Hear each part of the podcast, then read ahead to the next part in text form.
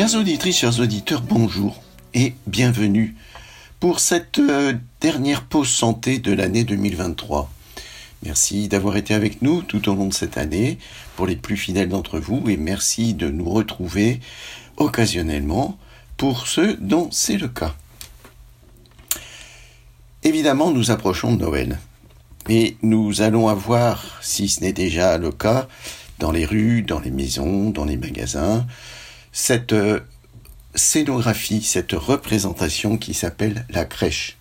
La crèche, c'est celle de Jérusalem, celle de Bethléem plutôt, qui représente euh, la venue sur terre euh, du Messie, de Jésus le Christ, qui est la figure de proue des chrétiens, de tous ceux qui ont mis en ce petit enfant leur euh, confiance et leur foi.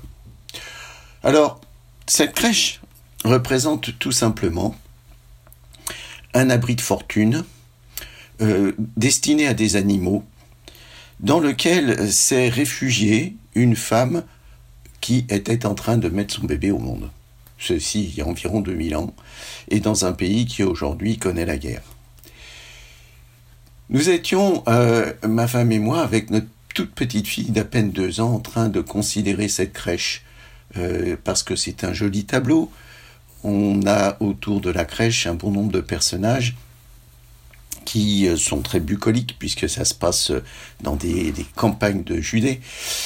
Et notre petite fille, considérant la crèche, prend soudainement un air un peu triste. Et on lui demande pourquoi, et elle dit Pauvre petite Hélène, qui n'a même pas de paille pour dormir dedans.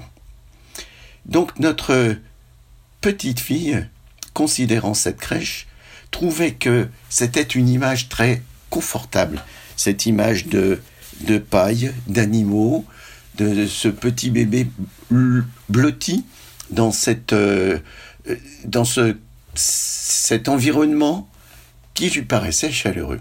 Et donc, elle, petite fille moderne, habitant dans une maison et dormant dans un lit, elle n'avait même pas de paille pour dormir dedans. Alors, c'est très intéressant, cette réflexion d'enfant, parce que ça nous demande, ça nous interpelle sur euh, qu'est-ce que c'est que la notion de confort, la notion de euh, sécurité. Parce que ce bébé là dans la paille, on nous dit qu'il est réchauffé par le souffle des animaux qui sont au-dessus de lui, l'âne et le bœuf, qui sont euh, symboliques. Et ces animaux qui soufflent sur un bébé, euh, chez nous on dirait mais c'est très sale, c'est pas du tout euh, conforme aux règles de l'hygiène. Si on prend les règlements des, des, établissements de soins, des maternités, on va trouver qu'il est très très loin de cela. Et ça donne une image de confort finalement, quand on en parle, on a tous envie de sentir sur nous ce souffle chaud des animaux au creux d'un hiver.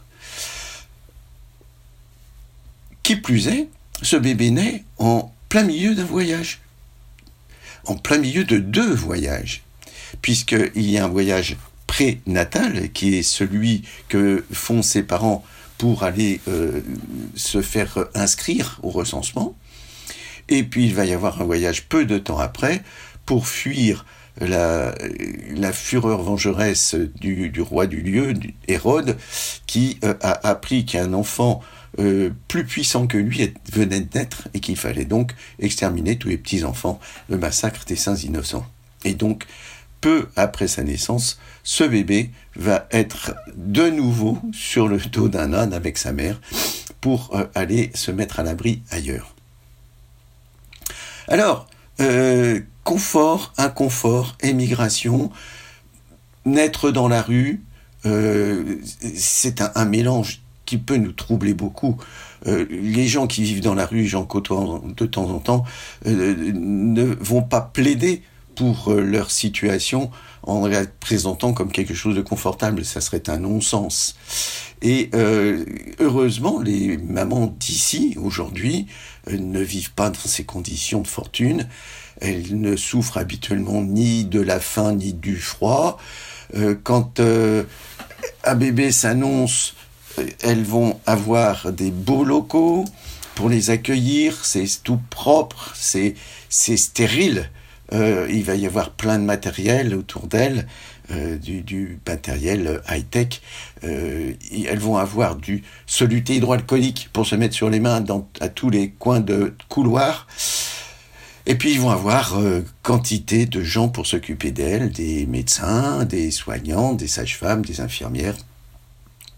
Et tous ces gens-là vont s'occuper d'elle, c'est-à-dire que tous ces gens-là vont faire à leur place, parce qu'évidemment, euh, quand on a son premier bébé, ben, on est nul, on sait rien faire. Alors il va falloir qu'on les aide. D'abord, pour beaucoup maintenant, euh, une sur quatre, il va falloir les aider à, concevoir un bébé, alors que mon Dieu, la recette euh, multimillénaire a fait ses preuves. il va falloir qu'on les pilote pour leur grossesse, hein, pour que fassent tout bien. Hein, pour euh, que le futur bébé, parce qu'il s'agirait qu'il soit euh, réussi. Et puis pendant l'accouchement, bah, on va tout leur expliquer ce qu'elles doivent faire, parce que bien entendu, l'accouchement, euh, c'est un, processus médico-dirigé, on va dire. il était temps que les médecins arrivent, parce que ça fait des millions d'années que ça se passait sans eux, et probablement pas trop mal, sinon on serait pas là.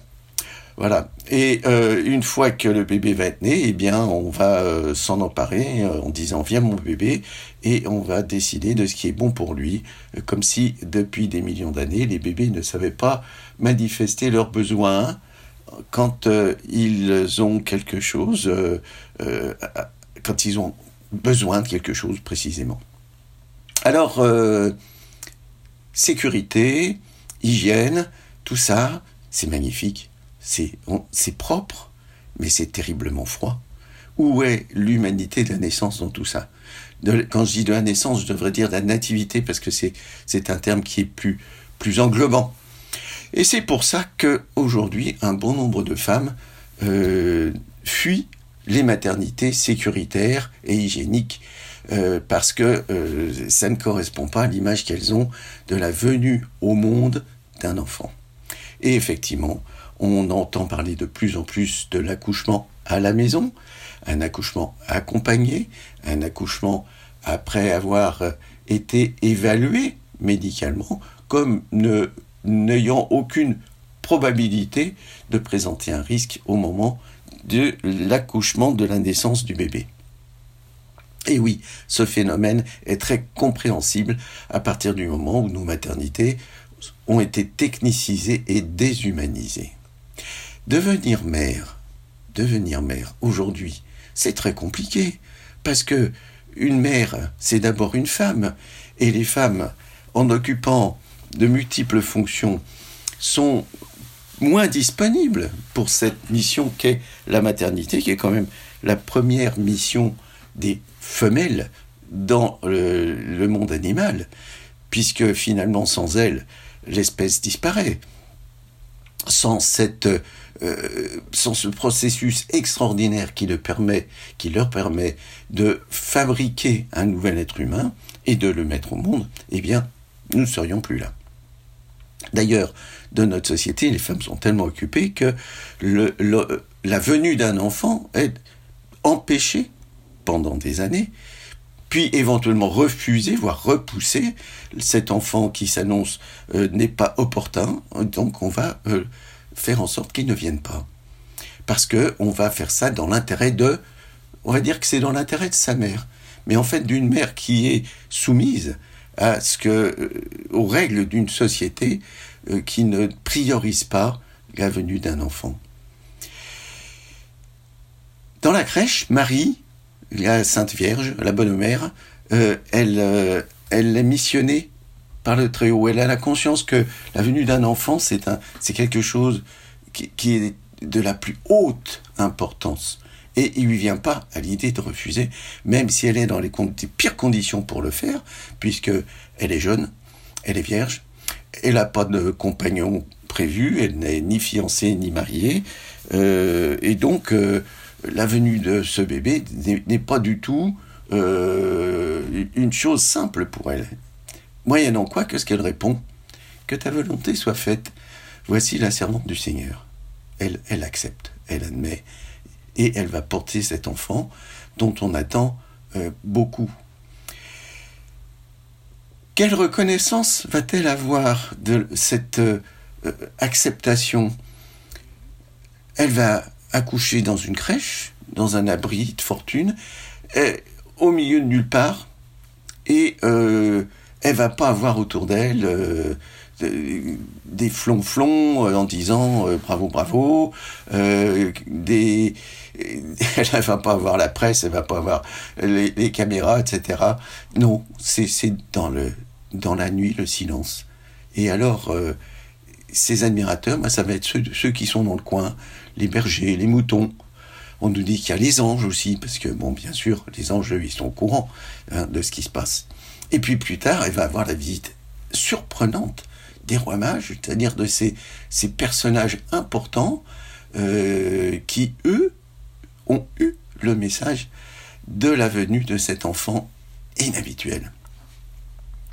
Alors, euh, chaque fois qu'un bébé naît, il devrait y avoir autour de lui cette euh, reconnaissance d'un phénomène extraordinaire, car toute naissance est, un phénomène extraordinaire.